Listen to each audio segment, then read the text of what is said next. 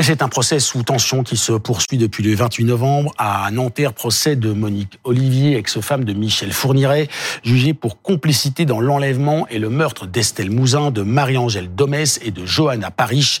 Une plongée dans l'horreur du tueur en série et de sa compagne qui, pour la première fois, parle un peu. Elisa. Seconde semaine de procès et premiers interrogatoires pour Monique Olivier. Seule sur le banc des accusés, l'ex-femme de Michel Fourniret s'est montrée plus prolixe que lors de ses précédents procès. Euh, elle avance un peu. Elle nous dit des choses qu'elle n'avait pas dit jusque-là. Euh, mais euh, au fond, ça reste quand même la Monique Olivier impassible qui ne pleure pas sur ses victimes, qui ne pleure pas sur son attitude. Aux proches de Marie-Angèle Domès, elle raconte qu'elle était présente au moment de l'enlèvement, enceinte de 7 mois. Elle assure que Michel Fourniret a étranglé sa victime de ses mains, mais ne lui a pas dit où il s'était débarrassé du corps. Elle raconte également avoir assisté au calvaire de Johanna Parich, violée, frappée et tuée dans la camionnette du couple. Un avocat lui montre une photo du visage tuméfié de la jeune Britannique. Elle regarde attentivement et finit par bredouiller. C'est pas possible. Elle était belle. Elle méritait pas ça. À côté des parents de Johanna Parich, ceux d'Estelle Mouzin, eux aussi attendent des réponses. Chacun leur tour, les proches se sont exprimés. Le père d'Estelle a confié sa souffrance depuis 20 ans et demandé à la cour d'imaginer le martyr d'une petite fille de 9 ans. Je pensais qu'il était important de rappeler D'abord, euh, ce que représente le viol d'un enfant de 9 ans, ou d'une tentative de viol, ou même la séquestration d'un enfant de 9 ans, et en tout cas son assassinat. Et euh, au-delà de, des comptes rendus euh, d'enquête. Il y a une réalité qu'il fallait, à mon sens, rappeler. La veille, la famille avait écouté la juge Kéris raconter à la barre qu'Estelle avait supplié Monique Olivier de la laisser voir sa maman. Un récit très dur à entendre pour la mère d'Estelle. Après un témoignage bouleversant, elle s'est adressée en larmes directement à Monique Olivier. Qui êtes-vous pour avoir commis ces actes minables? Dites-nous où vous avez enterré Estelle. Vous avez gardé le silence pendant des années. Dans le box, Monique Olivier écoute, tête baissée. Je sais, je suis monstrueuse. Je regrette. Je ne sais pas où est Estelle, sinon je le dirais. Des regrets inaudibles pour les familles de victimes, mais sincères selon son avocat. Si elle ne dit rien, on dit elle est insensible, et si elle exprime des regrets, on dit je n'y crois pas. Il n'y a pas de bonne réponse. À la barre jeudi, une voisine d'Estelle Mouzin raconte qu'elle a été approchée quelques semaines avant sa disparition par Michel Fourniret. C'était en décembre, il faisait froid et la nuit tombait assez tôt. Et sur le chemin, une camionnette blanche arrive avec un monsieur seul.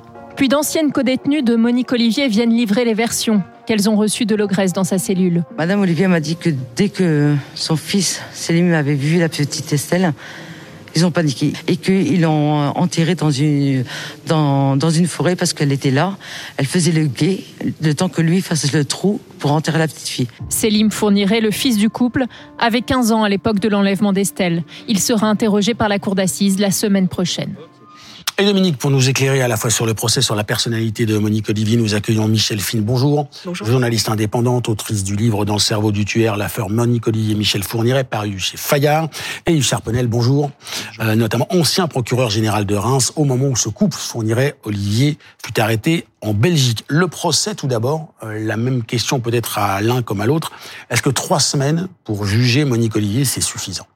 Visiblement, oui. On a passé euh, les, les, les, cas les uns après les autres. Euh, le, le procès n'a pas pris de retard pour l'instant. Euh, Monique Olivier a été entendue deux fois. Elle va être encore entendue deux, deux fois encore. Euh, pour l'instant, oui. Mais je crois qu'ils avaient prévu une semaine supplémentaire mmh. au cas où. Euh, le procès peut aller jusqu'à Noël, mais je pense qu'il finira la semaine prochaine. Penel. Je suis d'accord avec cette analyse. Ce qui est important, c'est ce qui se passe avant, comment on prépare. Et là, globalement, effectivement, l'important, c'est que tout le monde puisse s'exprimer. Euh, je vous posais cette question, et après je laisse la, la place à Dominique, mais euh, posez question parce que l'attitude du président, euh, Safar pose question. Euh, certains estiment qu'il gère l'horloge plus que le fond et qu'il ne participe pas à l'élaboration de la vérité, ou en tout cas à, rendre un dialogue possible entre les partis civils, la famille d'Estelle Mouzin, les avocats et Monique Olivier. Ouais, on en a eu. Euh, moi, j'en ai vu plusieurs exemples. D'abord sur les interrogatoires de Monique Olivier, il l'interroge pas, il lit ce qu'elle a dit euh, au psychologue ou euh, dans, en audition et lui demande si c'est vrai. Donc, elle n'a pas euh, la parole libre. Elle n'a la parole libre que quand ce sont les avocats qui commencent à, à l'interroger. Et euh, il s'est passé quelque chose, par ailleurs, jeudi soir, de absolument mmh. stupéfiant, c'est que elle a failli parler. Jeudi soir, il y a euh, une des codétenues qui arrive et qui dit euh, euh, Tu m'as dit, euh, Monique, elle commence à lui parler que euh, tu avais euh, déshabillé la petite Estelle, que tu avais brûlé ses vêtements et que tu avais mis à Estelle un pyjama de Céline, donc le, le fils de Monique Olivier et de, et de Michel Fourniret. Et là, euh, Monique Olivier conteste. Euh, L'avocat Didier Sebon monte, euh, monte au créneau et elle dit, partie civile. elle- ou qui est partie civile, et elle dit, elle n'a pas changé de vêtements. Et euh, Seban lui dit, mais comment euh, vous savez, elle n'a pas changé de vêtements, euh, euh, vous l'avez jamais dit, ça veut dire que vous l'avez vu deux fois. Et là, elle se coupe. Et c'est dans ces conditions-là qu'elle parle, Monique Olivier. Donc là, il faut lui laisser la parole. Mais Et, et il commence à y avoir un dialogue avec la codétenue que le président arrête tout de suite en disant, vous ne pouvez pas vous adresser directement à Monique Olivier, vous vous adressez à moi. Et là, stop. Donc on n'a rien su. Yves Charpenel, est-ce que c'est normal ça que le président des assises, alors que Monique Olivier peut-être sur le chemin d'un peu de confidence, de dire des choses, dise stop, c'est pas le moment de vous entendre, vous serez entendu tel jour à telle heure. Est-ce que c'est normal? Alors, c'est compliqué pour répondre simplement à cette Surtout excellente question. Mmh. Oui, non, mais euh, c'est d'abord c'est un des métiers les plus difficiles de la magistrature. Est-ce qu'on de peut pas simplement la laisser parler. Ça dépend, ça dépend du président. Il a, c'est lui qui doit donner le tempo. Et certains font laisse parler, d'autres pas. Donc euh, il n'y a pas de règle absolue qui disent vous êtes obligé de laisser parler. Il pouvait laisser parler, il pouvait ne pas laisser parler. Après, au moment de l'audience, vous le savez bien, vous qui assistez à ces audiences, il y a des moments où ça bascule, Mmh. où ça bascule pas. Et c'est vrai que a posteriori, on se dit ça aurait été bien. Moi, je me souviens de l'affaire Dils, Mmh. où Ah oui, euh, quand on interroge euh, Francis Holm, il est à deux doigts de enfin de, de dire que c'est lui. Et là, il a tellement énervé euh, le président que le président va dire bon, on arrête maintenant parce que ça suffit. Mais vous savez, c'est un métier qui est très difficile. Le procès, c'est quand même celui de Monique Olivier et pas du président Safar. Mais globalement, il faut que ça serve à quelque chose. Et je pense que dans la formation des magistrats, il y a une formation pour les présidents de cour d'assises. Ça fait partie des choses qu'il faut intégrer. Surtout que vous avez fait, vous, de la formation de magistrat. Oui, ça, j'en ai Hein, fait beaucoup. pendant des années. Et c'est nécessaire, absolument nécessaire. Je vais vous poser une question. Euh, là, il y a un papier dans le Parisien, le rôle des enquêteurs belges dans les premiers aveux de Monique Olivier. Et hier, Michel, je relisais ton, votre livre, pardon, et vous écrivez, ouais, on se tutoie dans la vie, c'est difficile là-dessus, vous voyez sur des plateaux télé, On va y arriver. Ça ensemble. fait 20 ans qu'on se connaît. On se voit tout le temps. nous. Oui, on se voit tout le temps, donc on va y arriver. Je pense qu'avec Vous- Michel Fin, ça va. Vous écrivez là, à la page 25, elle a été convoquée, Monique Olivier, 120 fois en un an. 120 fois par les enquêteurs. Mm. En France, ce serait impossible. En France, c'est 48 heures, on raconte ça à tous ceux qui nous Mm. écoutent. 48 heures de garde à vue, à la fin, stop. Oui. Si la personne a quelque chose à dire, elle le dira au juge d'instruction qui Oui, le mettra en examen. 120 fois, c'est bien ce système. Pourquoi on pourquoi on n'a pas ça en France, nous? Les enquêteurs belges euh, dépendent du ministère de la Justice et Ouais. les enquêteurs français dépendent du ministère de l'Intérieur. Donc, en tant que dépendants du ministère de la Justice, ils ont le droit de de- de- d'interroger un accusé, un, un, un- un coup- euh, présumé, euh, autant de fois qu'ils le veulent. Donc, ce qui n'est pas du tout le cas en France. Moi, je trouve qu'il y a, un- enfin, dans ces cas-là, euh, je trouve que le système français a un problème, c'est-à-dire que au bout de 48 heures, les enquêteurs passent le dossier à un juge d'instruction. C'est le, le juge d'instruction qui devient le chef d'enquête.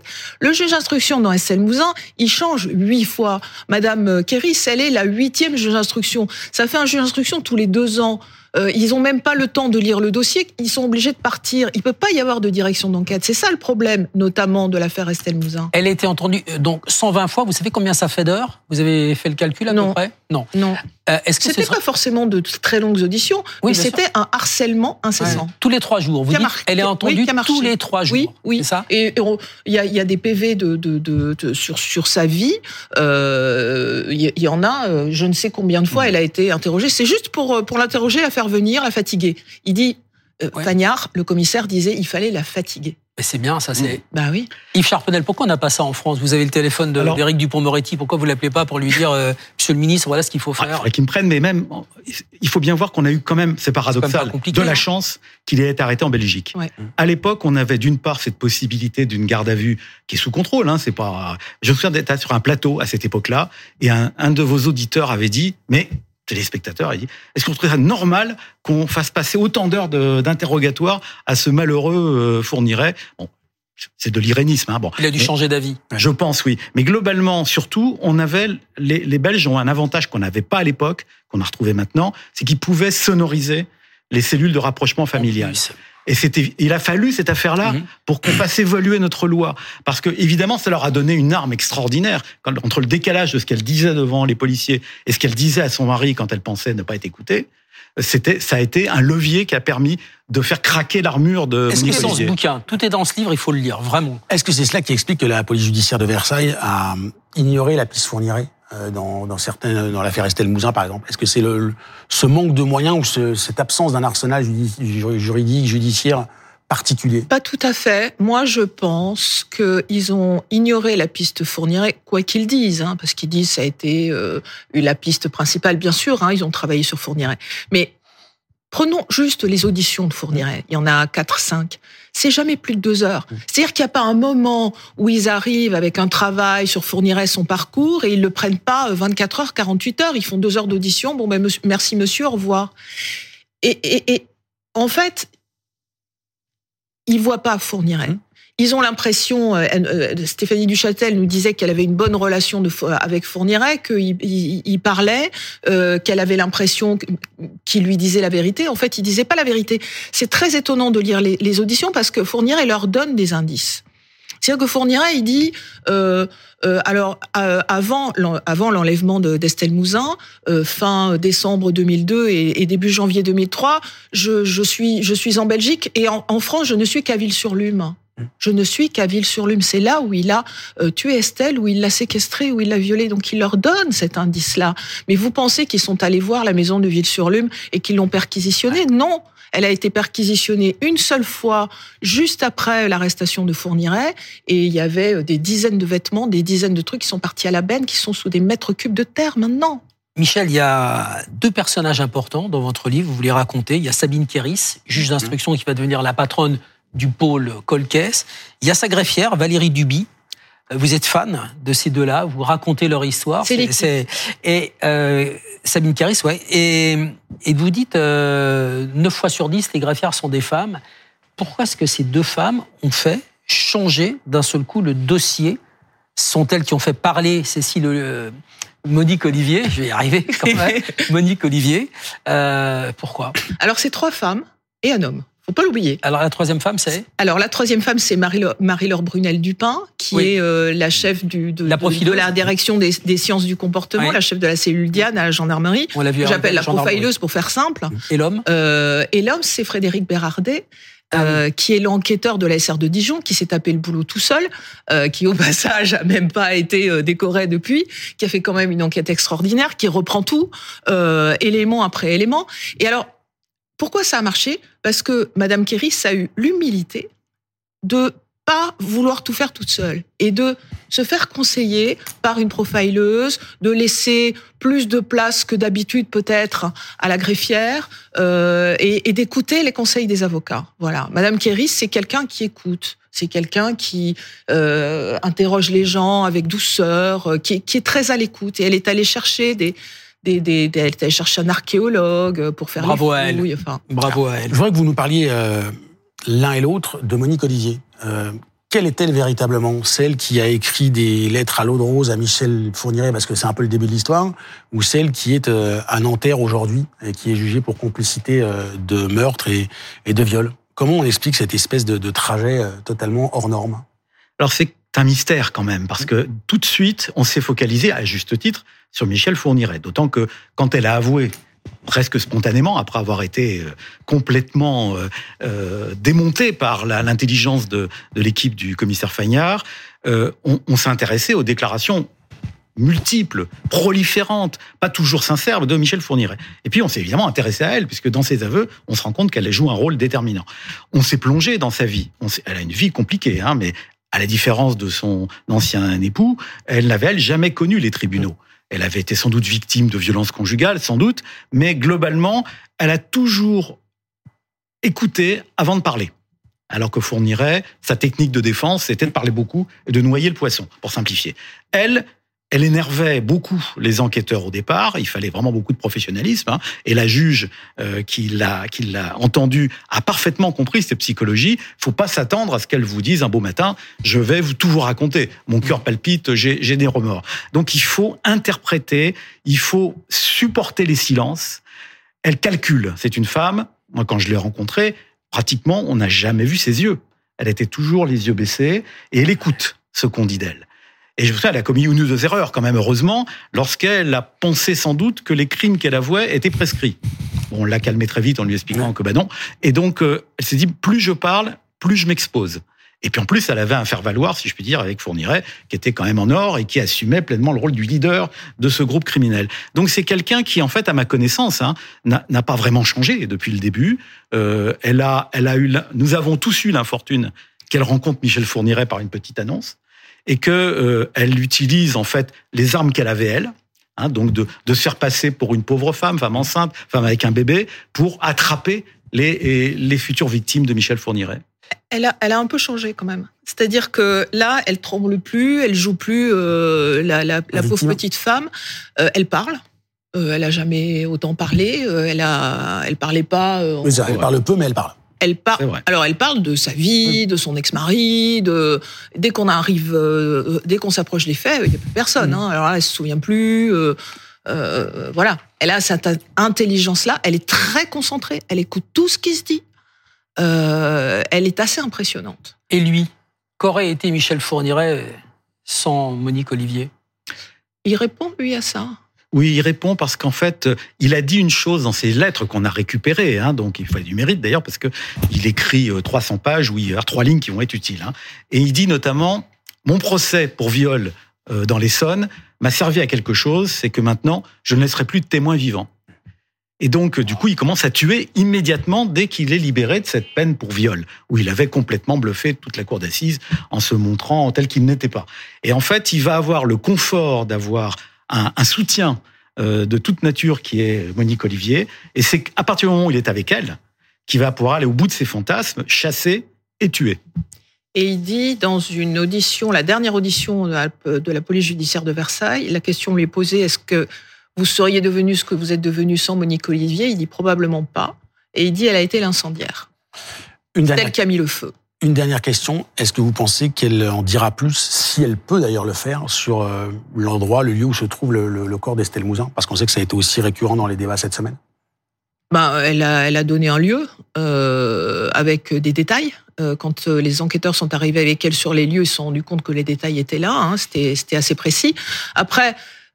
C'est les fournirait. Ils vous disent que, ils vous disent non, ça veut dire oui. Ils vous disent que c'était à droite du chemin, ça peut être à gauche. Donc euh, moi j'y suis revenu sur les lieux. Enfin ça peut être n'importe où. Il suffit de se tromper d'un mètre et puis ça fait 20 ans surtout. 20 ans après, corps. Mais je crois qu'il faut pas être trop optimiste. Maintenant, si on n'essaye pas, on est sûr qu'on n'aura pas de réponse. On Moi, je me souviendrai toujours de la, de la réplique de Fourniret quand on cherchait Elisabeth Laville, où il nous avait donné des précisions dignes de ce qu'on a pour, euh, pour la pauvre Estelle Mouzin. Et à un moment donné, on dit, bon, on peut y aller maintenant. Et il dit, ah, j'ai quand même un doute, ma mémoire est en train de flancher. Et puis en plus, si je vous amène sur des lieux et que c'est pas là, vous allez être ridicule devant la presse. Voyez la mentalité. Une forme de double jeu, évidemment.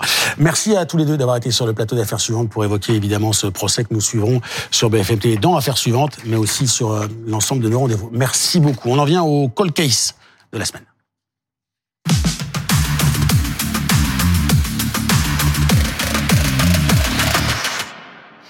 C'était le premier jour du printemps 2001. Le corps d'une collégienne euh, été retrouvé à son domicile de Reims. Jennifer Marie, sauvagement poignardée, et immédiatement ses proches sont suspectés. Sa mère, un jeune ami ou un amant de sa mère notamment. Elisa Trana. En rentrant chez elle vers 17h30 ce mardi-là, Corinne pensait trouver sa fille en train de faire ses devoirs dans sa chambre. Elle la retrouve gisant dans une flaque de sang sur le sol du salon. Près du cou, j'ai vu deux trous, racontera la mère aux enquêteurs. Jennifer, 14 ans, a bien été tuée entre 15h30 et 17h30. Dans la maison, les policiers retrouvent dans une armoire un long couteau de cuisine. Sur la lame, le sang de la victime. Sur le manche, une seule empreinte, celle de la mère de famille. Le domicile est fouillé, rien n'a été dérobé. On a constaté qu'il n'y avait pas d'effraction, ce qui laisse penser que l'on peut éventuellement s'orienter, je dis bien éventuellement parce que tout est possible, que l'on peut éventuellement s'orienter vers des proches. Corinne, mère célibataire de quatre enfants, devient la principale suspecte, mais elle a un alibi, une visite chez le médecin. Sa vie sentimentale mouvementée est alors passée au crible, et l'un de ses amants est à son tour soupçonné. Il aurait pu vouloir se venger d'une affaire de sextape. Incarcéré pendant six mois, il finit par être innocenté. Plus de 20 ans après le meurtre de Jennifer, le seul espoir de retrouver son meurtrier réside dans des traces ADN, prélevés dans la maison et sur le jean de l'adolescente. Voilà pour le rappel des faits essentiels dont nous allons parler avec Jean-Alphonse Richard. Bonjour. Bonjour. Journaliste, présentateur de l'heure du crime sur RTL, faut-il le rappeler? À vos côtés, Emmanuel Ludo. Bonjour. Avocat de Corinne Coutin, c'est la mère de Jennifer Marie. Jean-Alphonse Richard, une première question là aussi. Pourquoi les proches, et seulement les proches, sont-ils euh, soupçonnés euh, au début? Bah, Ils sont soupçonnés parce que fatalement c'est quelqu'un qui connaît la maison. Euh, et quand il a sonné ou quand il a frappé à la porte, euh, la, petite euh, Jennifer est, venue tout de suite. Elle a ouvert la porte, elle s'est pas méfiée. On le sait parce que ses cahiers sont dans sa chambre. Donc elle était en train d'étudier et de, repasser ses cours en revue. Et la personne connaît la maison parce que fatalement, elle a été frappée de huit coups de couteau avec une sauvagerie inouïe. Hein. C'est-à-dire qu'elle est frappée pour tuer. Elle est tout d'abord frappée dans le dos. Elle va être frappée à l'abdomen. Elle est touchée en bras. Donc on l'a vraiment frappée pour tuer. Et puis le fameux couteau qui a servi à la frapper, on va le retrouver dans la chambre de la maman sous un pullover euh, près du meuble de cassette vidéo. Donc fatalement, il y a un parcours criminel euh, de, de, de, de l'auteur euh, qui effectivement fait, fait sentir qu'il connaît les lieux. Jean-Alphonse, Maître Ludo, est-ce qu'elle attendait quelqu'un, Jennifer? Est-ce qu'elle est en train de travailler dans sa chambre? Ça sonne, elle ouvre. Est-ce qu'elle attend sa mère Est-ce qu'elle attend qui Il y a qui dans cette famille? Il y a, il y a, Alors, il y a la maman, évidemment. Il y a, il y a deux autres garçons qui sont là, mais qui ne sont pas là le, le, ce fameux mmh. jour. Elle attend personne, Jennifer. Elle fait comme tous les jours, elle fait son, son, son boulot, elle révise. Et elle attend uniquement la maman, mais qui a l'habitude. La maman, elle, elle arrive vers 17h30 à peu près. Et c'est une habitude dans cette maison. Elle déboule dans la maison, elle va appeler Jennifer, qui ne va pas répondre. Et donc là, elle va s'acheminer à peu près. D'ailleurs, elle, elle, elle, se presse pas. Elle pense qu'elle est dans sa chambre. Elle va mettre même une bûche dans le foyer pour euh, euh, animer le foyer. Et puis elle va trouver le, le corps de sa fille là, euh, au milieu du salon. Donc euh, non, Jennifer n'attend personne. Qu'est-ce qu'elle dit la mère aujourd'hui? Dont vous êtes l'avocat, Maître Ludo T'es la mère, elle dit plus rien. Euh, la mère, elle est tantôt résignée, tantôt elle a des espoirs. Euh, pour répondre à la question posée, est-ce qu'on attend quelqu'un euh, J'avais dire que c'est une maison, on attend tout le monde et personne à la fois.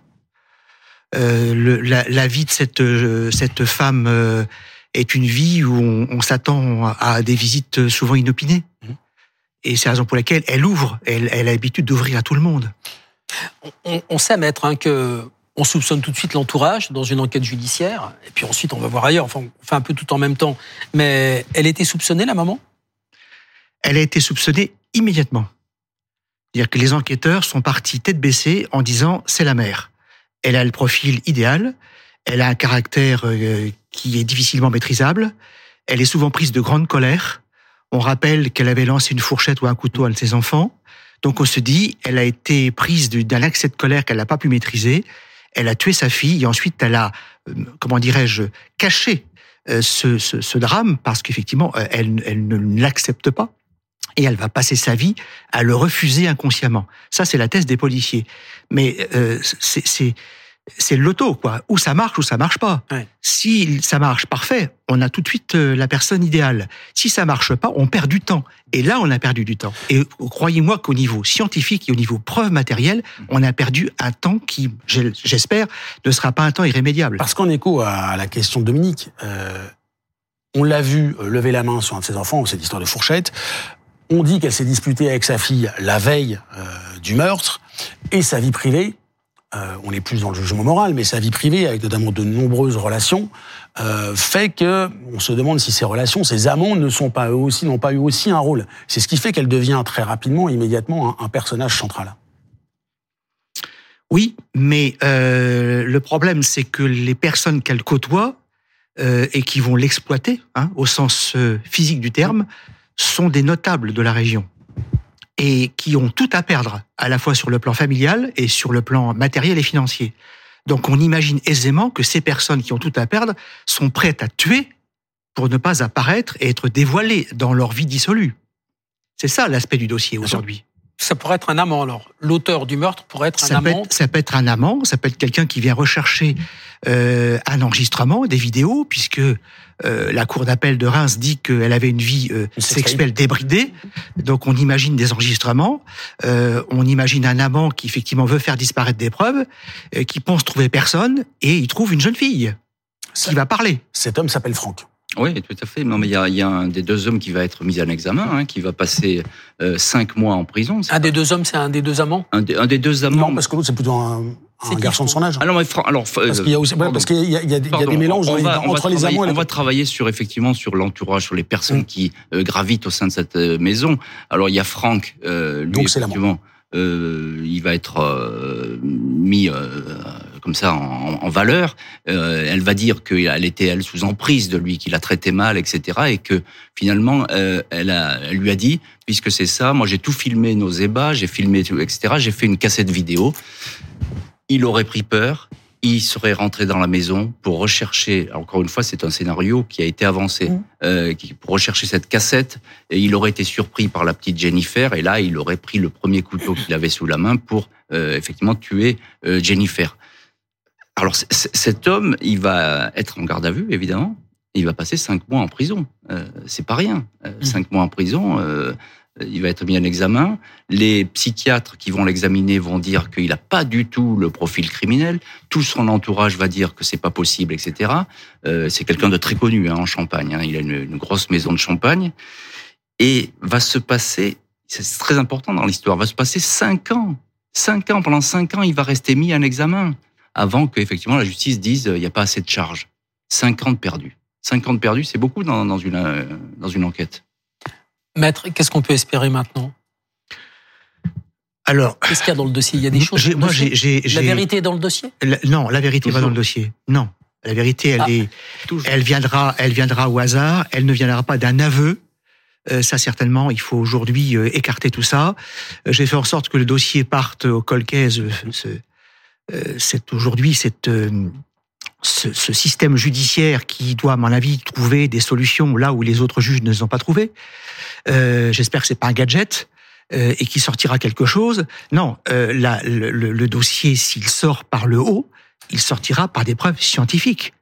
Euh, il y a toujours cette recherche de traces ADN sur le jean de cette jeune fille qui n'ont pas été exploitées à temps parce que les policiers ont perdu du temps. Euh, on, on cherche cet homme-là. Il y a, il y a la piste du troisième homme. Moi, je crois à la piste du troisième homme. Qui serait Pardon Non, Ah, non. mais- Qui serait Qui serait un, un- un énième, euh, euh, un énième partenaire, sans toute proportion gardée. Vous avez dit quelque chose qui est, intéressant parce qu'on a beaucoup de personnes qui nous écoutent, des avocats qui ont des dossiers qui sortent pas. Vous avez dit j'ai fait en sorte que le dossier parte au pôle des affaires non élucidées. Quand est-ce qu'on fait quand on est avocat avec un dossier comme le vôtre, d'affaires non élucidées, pour que le dossier parte au pôle des affaires non élucidées? Ben, Je vais vous dire, c'est très simple. Il faut écrire au procureur de la République et au juge d'instruction qui est en charge en leur disant je demande à ce que le dossier soit transféré à Nanterre, car manifestement euh, le dossier n'avance pas. Et sans être médisant à l'égard de la justice de Reims, ils ont été ravis qu'on leur enlève la patate chaude. Il y a les choses comme ça. C'est bien dit. Jean-Alphonse que ces, Réal. choses, que ces choses-là joliment sont dites. La piste de l'ADN, euh, on en parle souvent, vous en parlez souvent à la fois dans les affaires que vous couvrez pour euh, RTL et puis les affaires que vous venez évoquer ici. On a l'impression qu'aujourd'hui, euh, la technologie, l'ADN, ce Paul Cold Case, c'est aussi une, une façon de peut-être de, de d'élucider des affaires qui ne sont pas. Cette trace d'ADN sur le jean euh, de cette jeune fille, est-ce qu'on en sait plus Bah, sur ce que c'est sur ce- C'est une petite trace de sang euh, qui a donné un ADN masculin. Euh, on n'en sait pas beaucoup plus parce qu'elle a été d'abord détectée un peu tardivement. Euh, elle n'a pas été exploitée comme il se devait. Il faut savoir que l'ADN, il y a une, une évolution qui est jour- quotidienne hein, de- de- des techniques ADN. Donc aujourd'hui, effectivement, cette trace est censée repasser régulièrement au FNAG, qui est le fichier des empreintes génétiques, avec l'espoir que ça matche. C'est-à-dire qu'un jour, euh, il y a un délit routier, il y a une, une histoire, une bagarre, etc., et que effectivement cette personne apparaisse. Mais là, c'est le seul espoir. Il est c'est vraiment un, espoir infime, mais qui existe. Ce qui veut dire que pour l'instant, Dominique, je vous pose la question, ça n'a pas matché. C'est-à-dire que pour l'instant, ce- ce- cette trace ADN, elle est petite, elle est minuscule, elle est vieille, mais elle, n'est- elle n'est pas recensée dans ce fichier. Absolument. On a beaucoup d'histoires comme ça. Jean-Alphonse, tu, tu as fait une émission là-dessus sur le pompier Grener. Donc, euh, une jeune fille qui est tuée dans un village euh, par son voisin, Monsieur Grener. Mais évidemment, personne n'en sait rien. Et un jour, Monsieur Grener, pompier, se bagarre sur le parking euh, de Nîmes du Pont du Gard avec quelqu'un. Et puis, il est condamné. Donc, on prend son ADN. Hop, on le verse au fichier. Alors, d'abord, il va pas se laisser faire. hein. Il va falloir aller le voir quatre ou cinq fois pour qu'il accepte de donner son, ADN son ADN parce qu'il sait qu'il a quelque chose à se reprocher. C'est refuser Et de donner donc, son ADN, Pour une bagarre sur un parking, son ADN, parce qu'il est condamné, est versé au FNAG. Et là, le FNAG dit, je connais cet ADN sur tel meurtre il y a 20 ans. Donc on peut toujours espérer, bien sûr, le fichier, c'est un, c'est un, compagnon extraordinaire des, des, des enquêteurs. Et c'est l'utilité du Paul Colcase, il faut bien le rappeler, parce que les dossiers ne sont pas fermés, il faut bien le répéter. Mais d'autres, d'autres, d'autres, d'autres magistrats. Faire attention à la prescription. Oui, pardon. Pardon, euh, Emmanuel Ludo, le maître Ludo, l'avocat de Reims, il aurait pu le faire aussi. Demander à ce que le, l'ADN, euh, non. Il faut que ce soit le, Paul pour que, qu'on fasse ça. Non, mais je l'avais demandé bien avant, moi. Moi, je l'ai demandé à Reims. Et puisque c'est moi qui fais repartir le dossier après le non-lieu. Parce que Jean-François Richard vous dit qu'il y a eu un non-lieu. Mm. Et le non-lieu, le dossier était fermé à Reims. Il fallait le faire réouvrir et trouver des éléments nouveaux. J'ai euh, trouvé cette trace, si je puis dire, dans le dossier. Me dit, au fait, elle n'a pas été exploitée. Et ça m'a permis euh, de demander au parquet général ici présent il y a quelques minutes, mhm. de bien vouloir réouvrir le dossier, ce qu'il a fait bien volontiers. Et j'ai fait repartir le dossier en disant maintenant, il faut vous intéresser à cette trace d'ADN, cherchez-la. Les, les, mois passent, les années passent, et j'ai toujours pas le résultat. Je dis bon, maintenant ça suffit, puisqu'il y a un colcaise à Nanterre, on, on va euh, envoyer ça à, nos fins limiers français, voilà. Jean-Alphonse, on saura la vérité moi, je crois, je, dis, je suis toujours très optimiste. Moi, moi, je dis toujours oui à cette question parce que euh, une trace ADN, ça peut parler, etc. Je dis oui, bien sûr, oui. Et ça fera évidemment de nouvelles histoires à raconter. Merci à tous les deux d'avoir été sur le plateau d'affaires suivantes. On en vient à l'affaire de la semaine.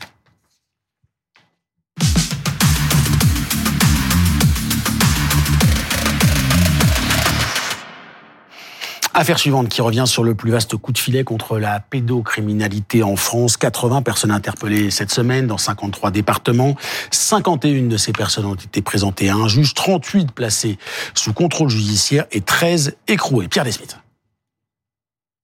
C'est un vaste coup de filet anti-pédocriminalité mené dans 53 départements qui a eu lieu cette semaine.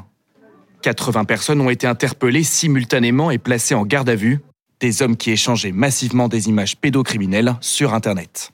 38 sont placés sous contrôle judiciaire, 13 ont été écroués il n'y a pas de profil type. Et c'est ce qui rend très difficile euh, le travail de détection. Si les faits ne sont pas dénoncés, lorsque là on a la majorité de ces gens qui ont été euh, mis en cause pour avoir échangé des images, mais les gens qui échangent des images, ce sont des individus qui ont des attirances euh, pédocriminelles pour les enfants, mais surtout qui ont des profils à avoir des, des, des tendances à vouloir passer à l'acte dès l'instant qu'ils auront accès à des enfants. Les enquêteurs surveillent le trafic important généré sur les sites Internet cet office, vous pouvez aller assister à et participer à leurs travaux et voir un écran sur lequel on voit en temps réel le nombre de connexions sur des sites de pédocriminalité en France. Mais c'est c'est un feu d'artifice. c'est-à-dire? C'est-à-dire que c'est des milliers de connexions minutes dans chaque ville de France. Parmi les personnes interpellées, un professeur, un élu ou encore un surveillant d'enfants, récidiviste, mais qui a pu continuer de travailler au contact de mineurs après un changement d'identité un dysfonctionnement pointé par les associations. Qu'est-ce qui a failli dans notre, dans notre système pour que quelqu'un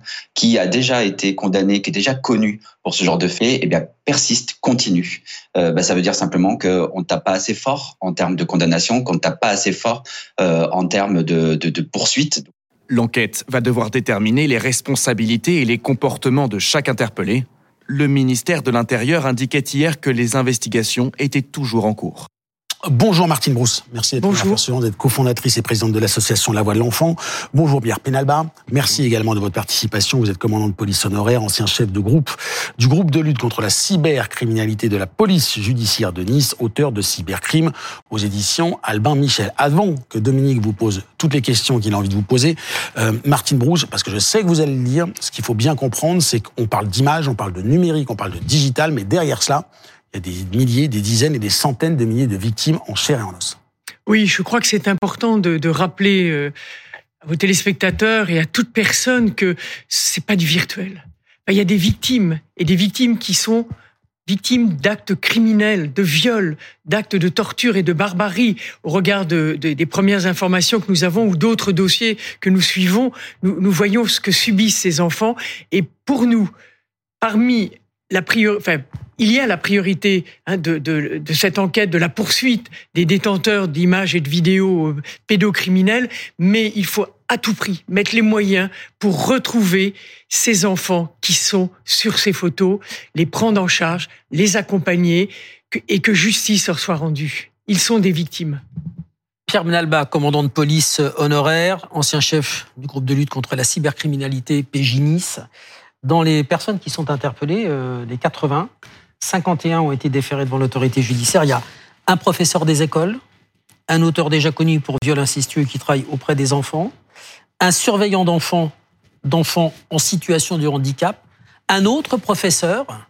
Est-ce que, est-ce que ces gens-là vont toujours travailler dans des milieux où on est proche des enfants, comme on le raconte tout le temps? C'est vrai ou c'est pas vrai? Très souvent, vous avez une attirance, une appétence de ces gens-là pour les enfants, donc à être proche d'eux pour essayer d'avoir un contact.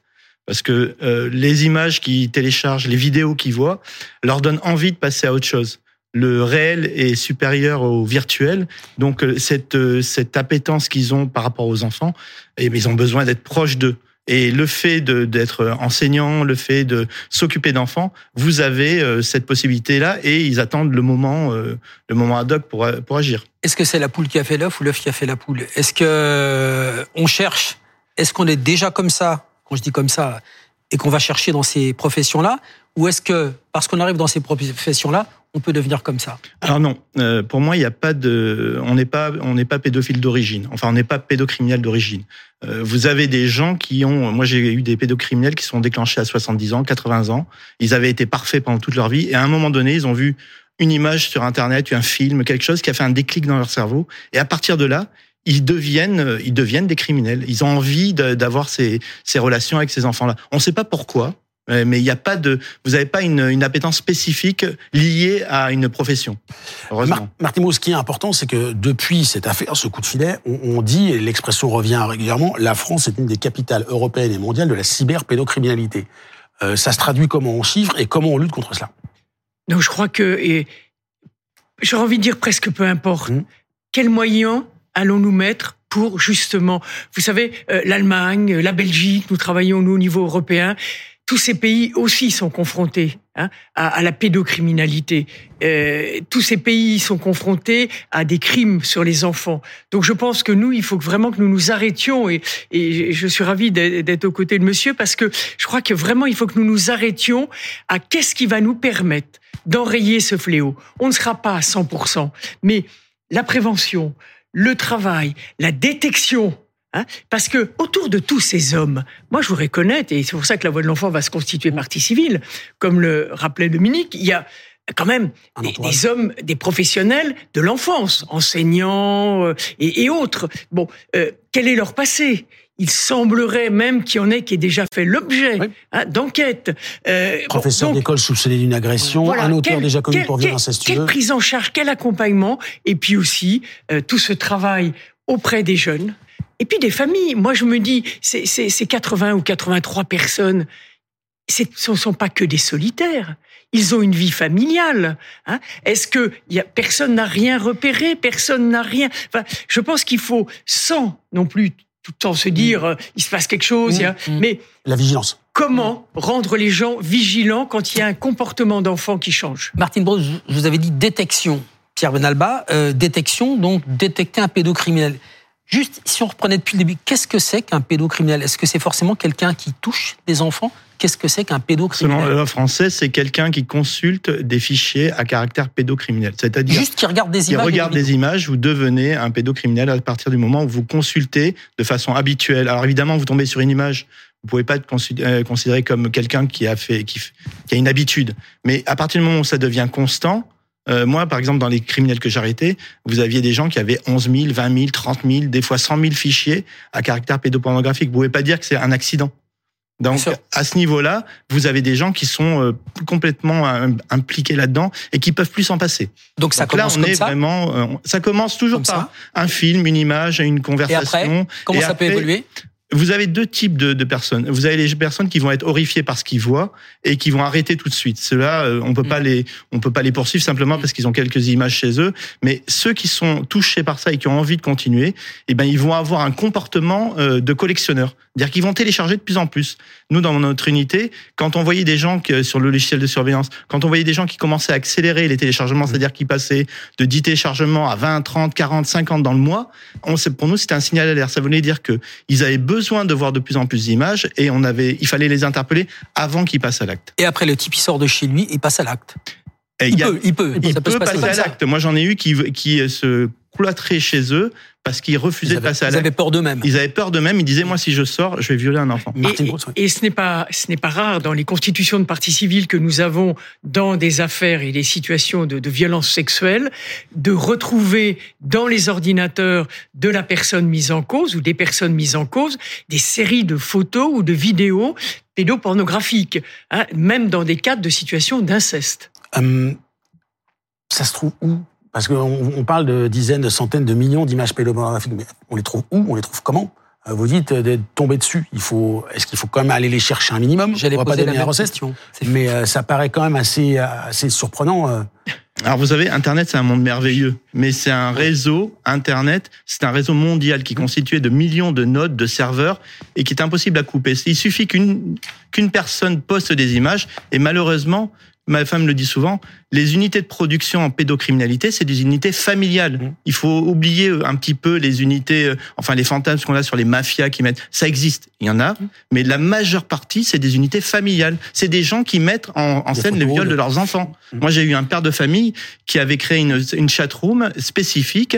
Euh, il faisait payer des gens pour euh, violer son, son bébé. C'est un bébé. endroit où on peut, on peut discuter euh, en, en Exactement. Et les gens lui demandaient, euh, ben fais ça sur l'enfant, et il, il payait pour ça. C'est une horreur. Et pour prolonger la question de Ronald, donc où est-ce qu'on trouve ces images euh, et où est-ce qu'on les stocke sur son ordinateur quand, quand, quand vous arrêtez des gens, des, des, des pédocriminels, vous prenez l'ordinateur du type et euh, quand on ouvre, c'est écrit euh, photo pédoporno. Elles sont où ça les dépend, photos ça dépend du niveau de technicité de la personne, mais très souvent c'était en libre accès. Il y en a d'autres qui prenaient des précautions en faisant des dossiers chiffrés, qui, a, qui avaient des méthodes de, de protection. J'en ai même eu un qui stockait ça dans le, le- sur le Wi-Fi chez un voisin pour éviter de se faire euh, de se faire chop- choper. Donc euh, il y a des gens qui sont très malins au niveau protection, mais nos logiciels nous permettent de savoir qu'ils ont téléchargé et qu'ils sont auteurs de ces faits. Je voudrais juste ajouter une, un Oui, détail, simplement pour mes collègues qui sont encore en activité, qui, qui travaillent sur ces unités-là, c'est extrêmement difficile. Je ne sais pas si vous imaginez, on est obligé de visionner des horreurs absolues alors qu'on est soi-même père de famille. C'est vraiment très difficile pour eux et j'ai une pensée en ce moment. Et les avocats aussi qui, euh, qui, qui, qui travaillent sur ce type de ces pardon, Dominique. Vous avez quitté la police avec cette expérience formidable pour lutter contre la pédocriminalité. Vous faites quoi aujourd'hui? Je Qu'est-ce fais des conseils en informatique, euh, je fais de, de l'intervention pour la, en cybersécurité et je fais aussi des, des interventions dans les collèges, les lycées pour prévenir dans ces domaines-là en particulier parce que je pense que c'est important. Alors en écho, Martine Brousse, la dernière question avant de nous séparer. Euh, on, on disait certains euh, pédocriminels s'enferment chez eux de peur de passer à l'acte dehors. Si quelqu'un nous regarde cet après-midi et se dit qu'il se rend compte qu'il a des, des penchants, des tensions, des désirs, qu'est-ce qu'il peut faire sans, pour, pour soigner cela? Comment il peut en parler? À qui il peut en parler? Qu'est-ce qu'il doit faire? Alors, d'une part, S'il a euh, cette prise en compte. il y a aujourd'hui un certain nombre de centres, hein, que ce soit à Toulouse, Paris ou autres, euh, avec euh, des, des numéros, excusez-moi, j'ai oublié le numéro. On le retrouvera. Euh, voilà, il faudra le remettre hein, de, de, de ces établissements-là qui peuvent appeler. Et puis s'ils n'ont rien, qui se souviennent qu'il y a le 119, le 119, qui a toutes les informations pour orienter justement, pas seulement recevoir des, des, des situations de, de violence faites aux enfants, mais aussi orienter des adultes. Et puis, je pense qu'ils peuvent appeler les associations. Euh, Il y a l'hôpital. Enfin, il y a, y a des possibilités. Il n'en reste pas moins. Il va falloir quand même que notre gouvernement prenne des mesures, parce que tant qu'on ne va pas s'attaquer à la cause, nous aurons un mal fou hein, à enrayer le fléau. 20 secondes, il nous reste 20 secondes. hein. On va dire quand même que cette affaire a été réalisée par un nouvel office qui s'appelle l'Office des mineurs, qui a été inauguré le 20 novembre 2023, il y a 15 jours, à Nanterre, euh, dirigé par Gabriel Azan. C'est la nouvelle chef de l'OFMIN. Bravo à eux, parce que l'office est tout jeune. Ils ont déjà fait un énorme, un Oui, énorme dossier. mais moi je rappellerai que c'est le travail pendant des mois et des mois des enquêteurs. Bien sûr. Donc, Bra- je bravo. rejoins pas que je relance. Merci. On va se faire taper sur les doigts. Merci beaucoup doigts. Brousse. Merci beaucoup Pierre Pénalba d'avoir été Par Émilie, par Émilie, on va se faire taper sur les doigts par. Émilie qui est en Merci régie. Merci Dominique. de nous et beau faire. dimanche. Nous devons, merci. Malgré l'actualité. Évidemment, et malgré la météo aussi parfois, ce qui est beaucoup moins grave si, si on devait mettre les choses en perspective. Euh, Dans un instant, un portrait exceptionnel de la série confidentielle. Merci beaucoup Dominique, bon après-midi sur BFM. Merci Ronald. On se retrouve le week-end prochain. Un plaisir.